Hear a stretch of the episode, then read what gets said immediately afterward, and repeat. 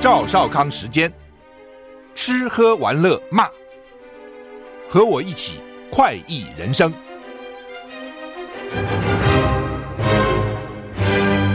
我是赵少康，欢迎来到赵少康时间的现场。台北股市现在上涨五十九点啊，台股昨天上涨十五点，指数一六一四九，那么现在呢，指数。看多少？一六二零九啊，涨六十。美股昨天 道琼大涨五百一十一点，还是怎样啊？涨了一点五八个百分点，指数到了三二九二八。S&P 五百涨 一点二个百分点，纳斯达克涨了一点一六个百分点，费城半导体。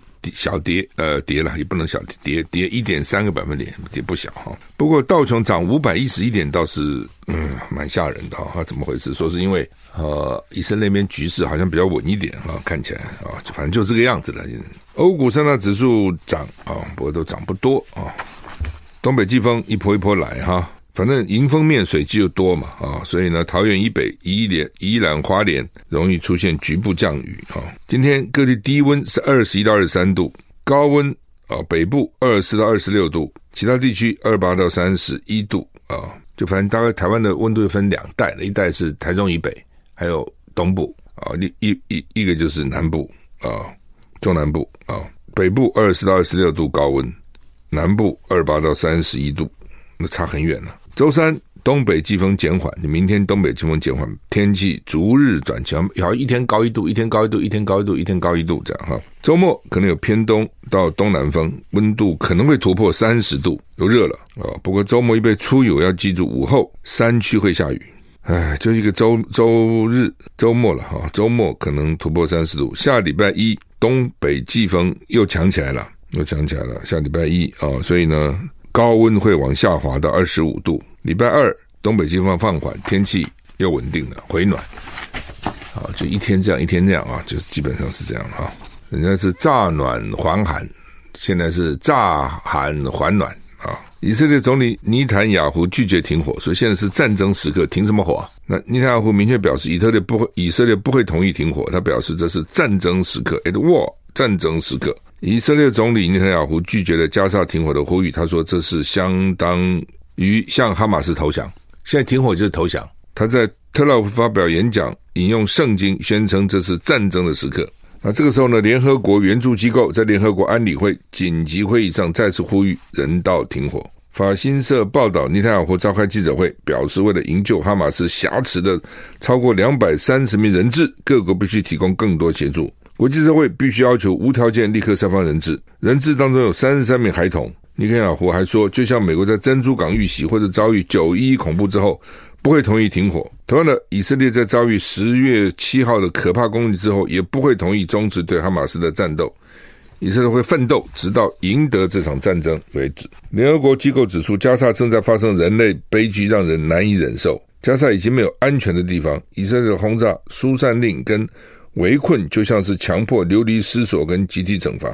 短短三个星期，有三千两百名儿童在加沙被杀，超过二零一九年以来世界冲突地区每年被杀的儿童人数。就光三星期杀掉三千两百名儿童哦，比每年在各地加起来的死的儿童都多哦。那当然嘛，这是战地啊啊，战场。哈马斯发布人质影片，犹太妇女怒轰尼坦雅胡，以色列称他是打心理战，那当然是打心理战嘛。哈马斯在社群网站发布影像，宣称是三名以色列父母妇女人质，其中一人激动批评以色列总理尼坦雅胡。另一方面，有消息人士说，因为以色列将地面行动扩展到加沙，将人质带出加沙的任务变得更为复杂。本来就是这样子的哈，你说你要看守一群人，还防他防他逃跑，对不对？哦，以前国民党国共打战打战的打仗的时候就是这样，国军抓到了。老共共产党要把他们集中起来管，还要派厉害的人管他们。那共产党抓到国军，把边边就变成部队里继续打国军，他怎么能信任呢？这些国军不会这个到时候拿起枪杆我向后打嘛？他一定是有一套方法了哈。因为你这个俘虏很麻烦的，俘虏你要怎么怎么管理他们，都不是那么容易的。那现在就是你要打，那人质要离出加沙就很复杂了。巴勒斯坦伊斯兰主义运动组织哈马斯在社群媒体发布七十六秒长的影片，宣称影片中的妇女是犹太复国主义被拘留者。一名妇女呼吁以色列总理亚坦尼尼坦雅胡应该同意换囚，换取所有的人质护士。不过，尼坦雅胡发表声明驳斥，影片是哈马斯跟伊斯兰的残忍心理操控。他们之前有提出来哈，我把二两百多个人质换我们的六千个被你关起来的人。CNN 报道，美国官员正专注确保哈马斯在加沙扣留的人质或是，其中也包括美国公民，就是哈马斯俘虏的哈。由于以色列将地面行动扩展到加沙，这项任务变得更加复杂。美国官员指出，在卡达大力斡旋下，跟哈马斯谈判进展缓慢，很大程度是因为讯息从杜哈传到哈马斯需要很长的时间，就他们这些通讯都有些问题了啊。卡达外交部发言人表示，以色列升高行动让局势变成更为困难。以色列表示，我们因为不断加强地面攻势，给哈马斯带来额外的压力，最终可能还有助于解救人质。美国官员说，哈马斯对谈判的认真程度让人怀疑。就美国认为哈马斯没有认真谈了。那以色列说呢，我这样哈，一直一直要去轰炸等等，可能将来还是有帮助的。呃，加沙变成一个炼狱一样，卫生部门被攻击，死好几百个人死啊，也没有什么干净的水，将来可能会引起流行病啊、瘟疫等等哈。世卫组织 WHO 发表声明，从十月七号以来，加沙卫生部门遭攻击，造成至少四百九十一死亡，三百七十二人受伤，缺乏干净的水，濒临灾难。他的卫生部门遭攻击，可能就是行政官官员或是医院。世界卫生组织发表声明，表示加沙卫生部门遭受攻击，统计从十月七号以来有好几百人死伤啊，八十起针对医疗机构的攻击。声明中说，从哈马斯第一次发动攻击以来，到现在有二十八辆救护车损坏，三十六个医疗设施受到影响。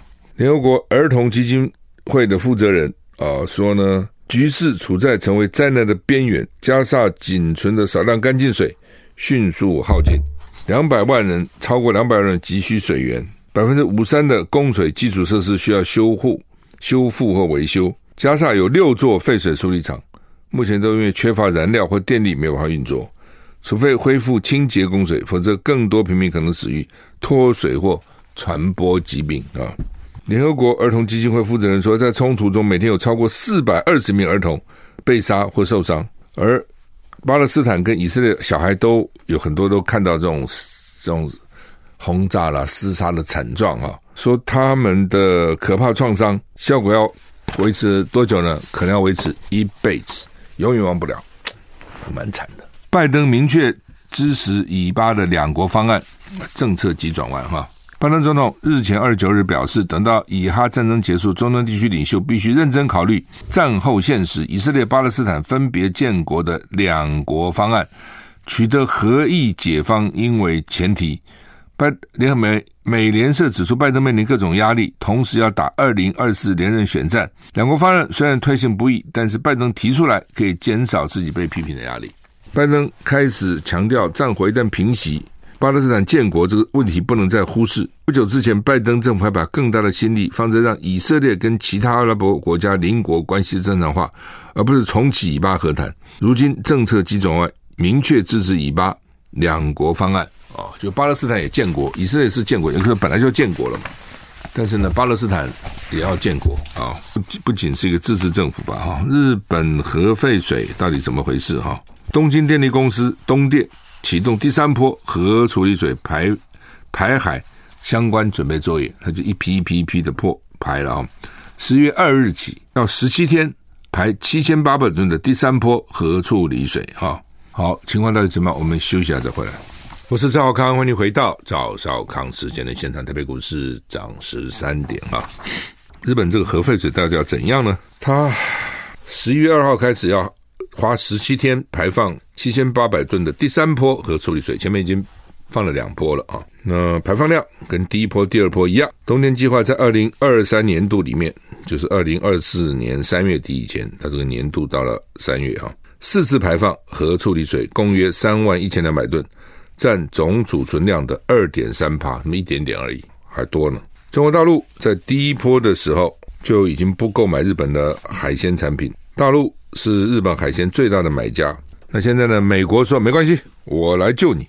美国驻日本大使伊曼纽尔接受采访时候宣布，华盛顿哦说要出手了啊，买买日本的水产品，好像给军人吃。他说这些是美中经济战的一部分。奇怪，人家管日本的这个排核废水，跟美中经济有什么关系？跟美洲经济战有什么关系？美国将会开始购买日本海鲜。给十万人的驻日美军部队，驻日美军有十万吗？不是只有四万吗？不过学者感到怀疑，美军驻扎日本长达七十年，这么长的时间，美军都没有买过日本的鱼虾蟹贝吗？那么先前驻日美军需要的海鲜从哪里来的呢？根据该计划，美国首次购买的海鲜规模规模不算多，扇贝只有一吨。日本去年向中国大陆的出口的扇贝超过十万吨。他是买一吨，你有十万块，然后你会觉得一块很多还很少啊、就是这样。十万吨卖给中中国，现在大陆不买了，那美军说我们来买，买一吨哦，扇贝，然后当然买其他的。那当然学者就是反正学者嘛，总是钻牛角尖问嘛。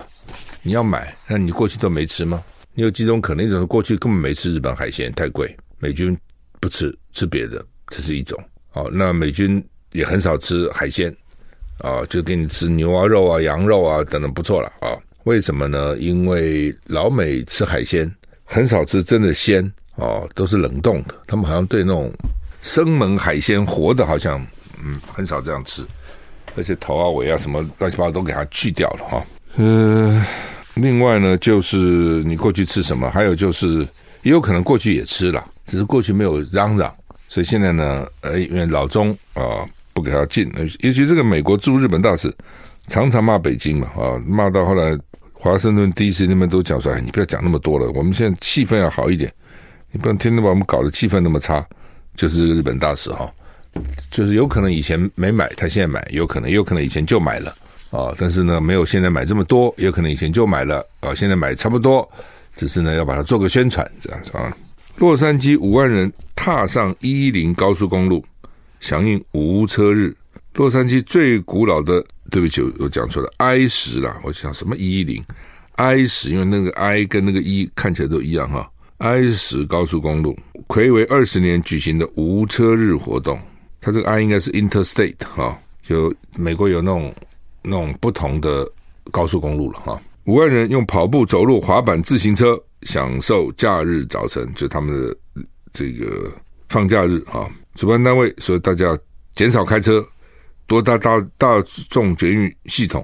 那问题是，洛杉矶没有什么大众捷运系统，不多了啊。你在加州你不开怎么办呢？在纽约你可以不开啊，它的地铁啊，可以说到到处都有，可以到任何地方去了。基本上，嗯，加州就很难了。I 十高速公路最初的一段建于一九三八年，是美国西部的第一条高速公路。”更名列全美国家历史名胜，有别平日车子满满的啊，这个高速公路上十公里长的路段呢，一辆车都没有，取而代之是源源不绝的人潮。天还没有亮，就好几千名路跑群众打头阵，鸣枪起跑，真接着是带着婴儿、宠物跟万圣节装扮的步行人群，各种脚踏车跟滑板在分隔岛的另一边车道呼啸而过。洛杉矶人人开车的背景下，无车日提出一种实验方案，当做改变的起点，很难改变啦，怎么可能改变啊、洛杉矶那么大，很麻烦的。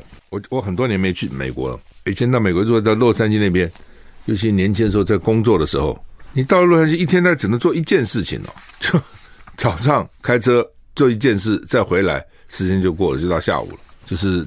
太太挤了，太挤了，实在太挤了，所以他们要不然就很早就去上班去了啊，避免那个尖峰。我是赵少康，欢迎回到赵少康时间的现场。我刚才查了一下哈，这个 Interstate 十号这条道路呢，西起 California Santa Monica 太平洋岸，东到了 Florida Jacksonville 跟九十五号洲际公路的交汇，全长两千四百六十点三四英里，是美国第四长的洲际公路哈。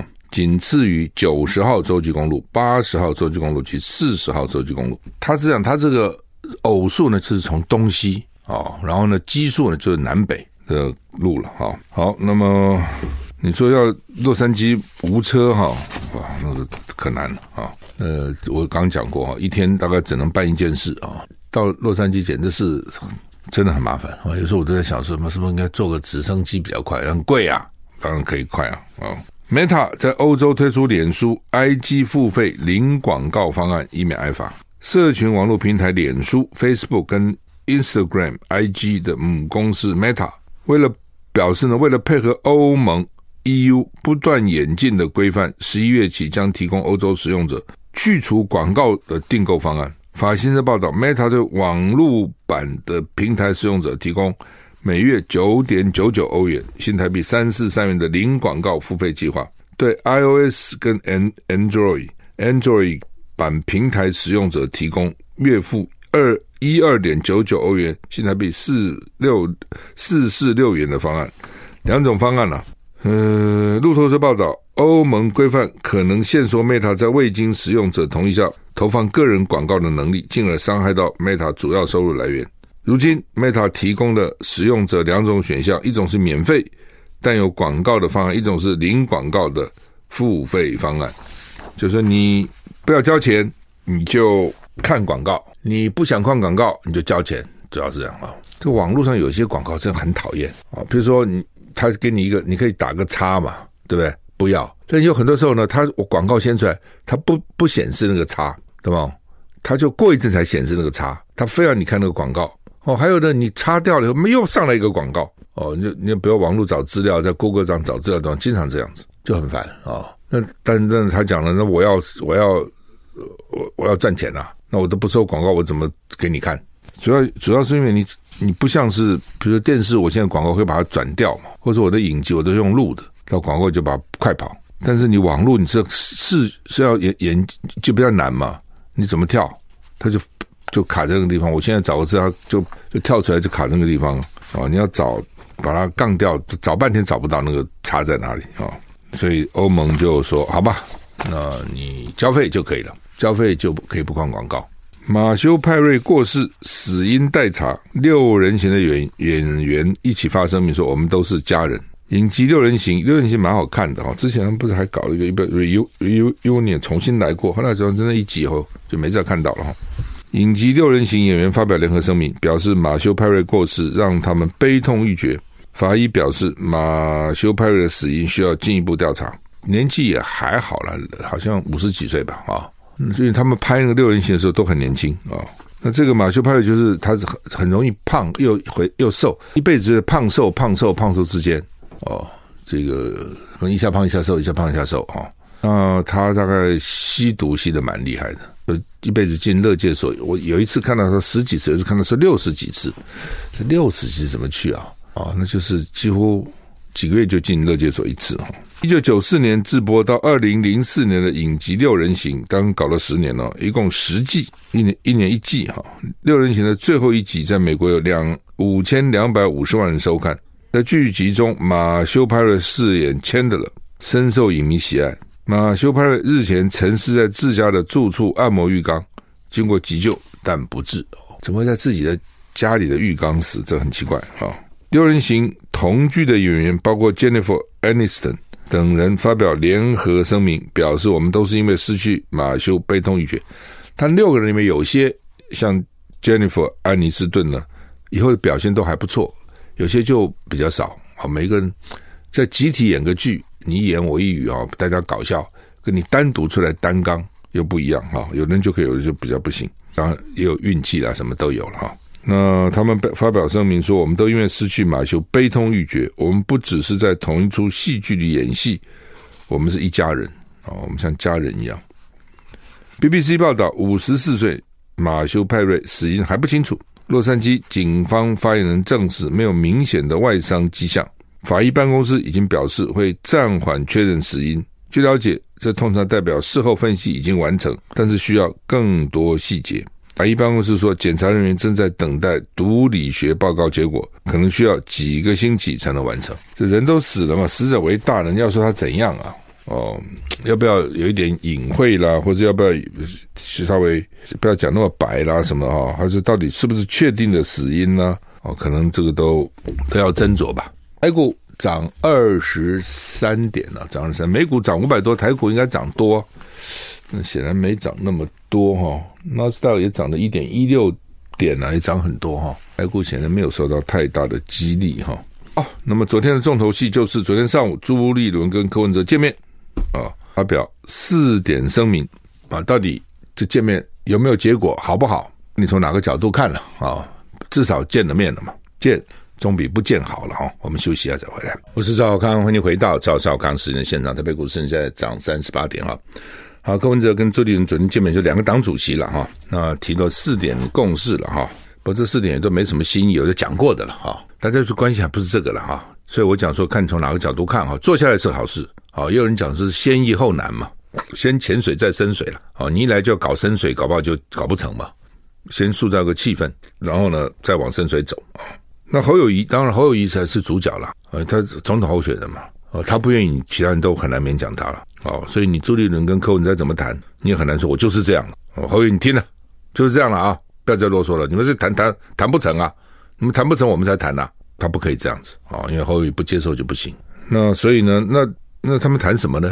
啊、哦，主要就谈什么立委啦等等啦这些啊，还另外就是什么联合政府啦，然后什么立法院将来希望能够这个最大党啦，然后希望这个不要民主独裁啦，不要赢者全拿啦，等等等等等等。那当然，大家这次选举就两个嘛，一个总统，一个立委。民众党是在十一个选区有提立委，就是就是区域立委，十一个选区啊、哦。呃，国民党有三个地方没提，说礼让哦。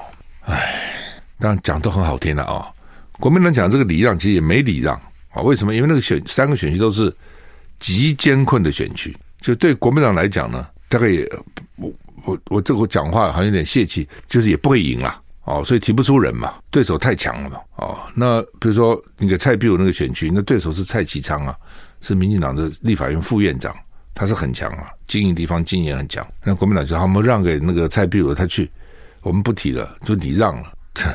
但你你不不让个好区呢？为什么让这种艰困选区呢？哦，所以不管了，反正就是国民党说我礼让了，三个区我没提人，都是你的，都你看你去打。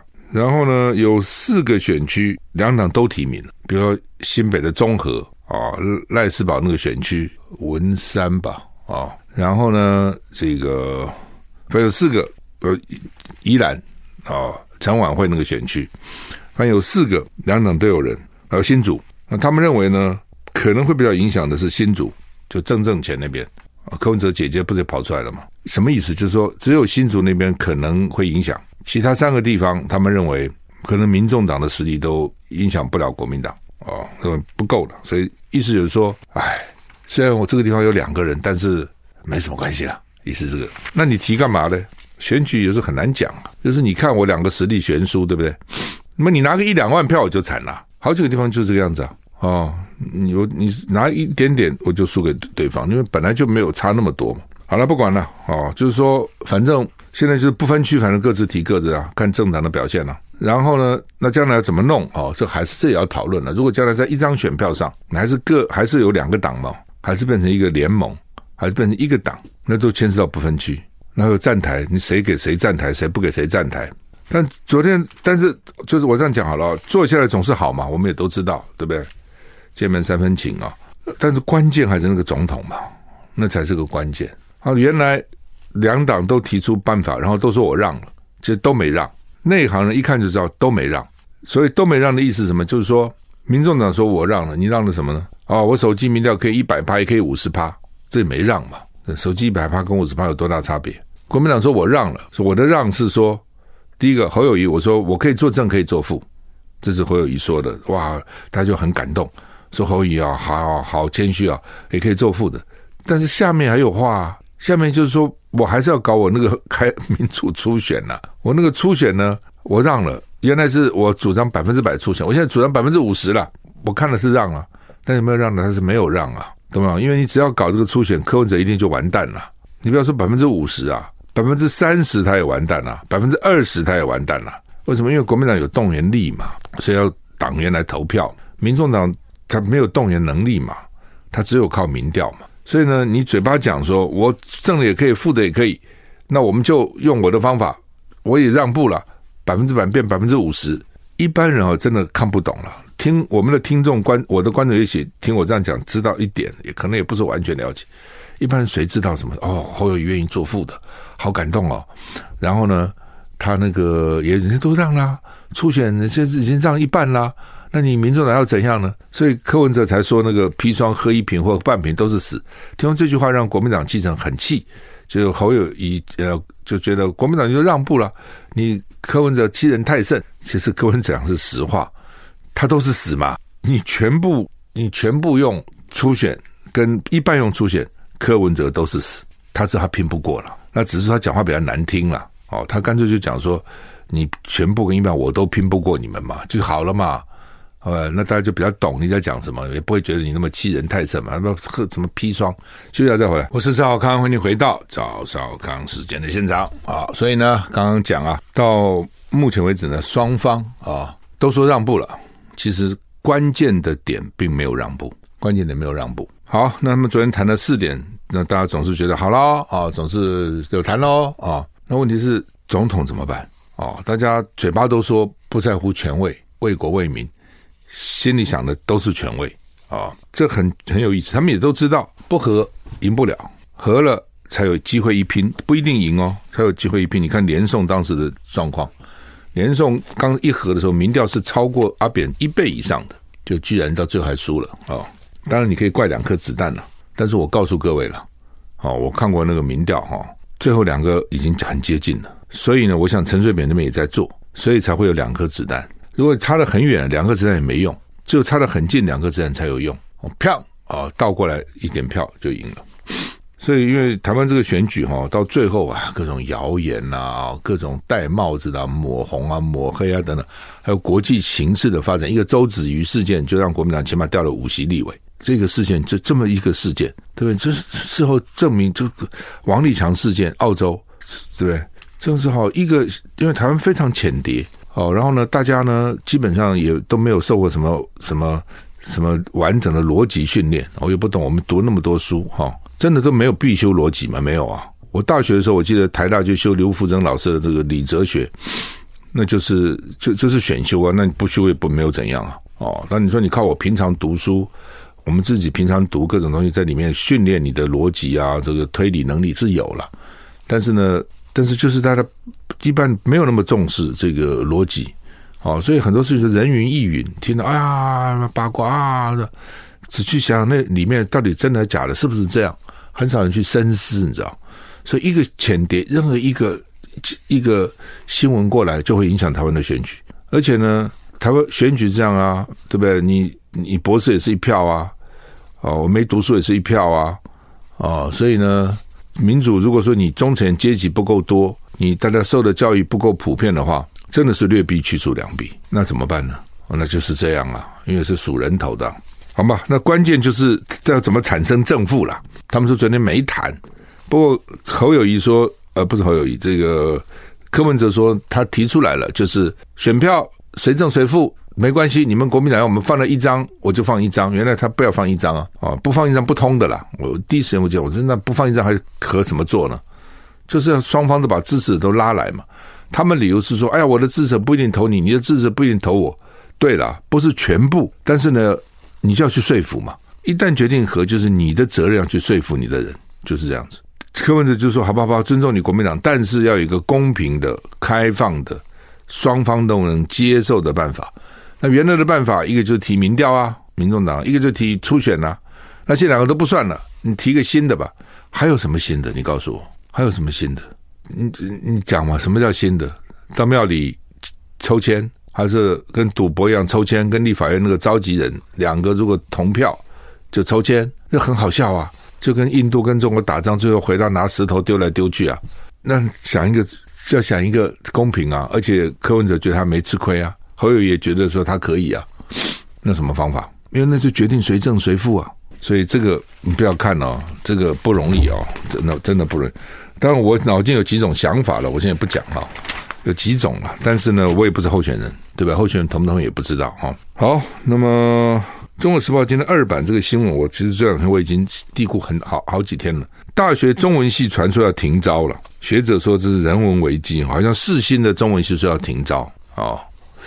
我看了后就觉得说，哎，奇怪的，中文系是很重要的，中文、英文，对，这是很基本的嘛。那比如说我们很多的系，比如说那种什么 IT 啦、什么资讯啊，都不不不取中文了，不看中文了。我就想说，你美国哈，美国那些好的学校，哈佛的 MIT 啊、Caltech 等等，他不看英文吗？美国其实升学考没考那么一大堆东西，高中毕业大概主要是考 SAT 了，SAT 里面就是英文跟数学啊，就两个东西啊，没有什么什么地理历史什么乱七八糟，没有，就是英文数学啊，这两个是学问最基本的，其实对一个中学生来讲哦，语文是很重要的，你将来要表达各方面，你要领导统御，你要跟人家协调合作，这语言非常重要啊。那你现在就觉得语言不重要了，这很奇怪啊。就是现在大现在一个学校的系里面很多嘛，几十个甚至几百个系。我认为中文系还是非常重要的，而且你中文系真的你念得好，你出来到很多行业其实都可以的。你只要再加一点其他的特别的技能，对不对？你自己想想看，你那个中文念得好，听起来就很有学问嘛，也很有气质啊，对不对？腹有诗书气自华哦，比那个其他很多那种学科吧念个奇奇怪怪的，我觉得很重要的多了哦。说。中文系不要了，停了，所以因为他们出来大概出路不好，我也不懂。你真的学得好的话，怎么会出路不好呢？哦，我我就说，当然了，学文学可能待遇没有学理工的高了，哈、哦，这个我相信了。问题是，中文再怎么也不会变成要被淘汰的学科啊。那你其他都比中文都好，这很奇怪啊，对不对？我就算当个记者，我中文还是很重要，我写出来的东西乱七八糟，那你其他科再好也没用啊。那还是一个很重要的一个基础嘛，不是这样的嘛？哈，所以我一直看到这个最近很一方面就理很多那种理工科系不采不采中文了。当然我知道有些学校有两百多个系只采一科，就找不到学生的少子化。哎呀，一科你只要能来就好了，啊，收到你学费我就学校不倒就不错了，这个情有可原就不讲。假如说还可以的学校哦，那些那种那种国立大学就不看中文，这很奇怪。那你说好吧，你数学是天才也就罢了，几也有几个天才啊？哦，所以大学基本上还是个通才嘛，好吧？我们时间到了，谢谢你收。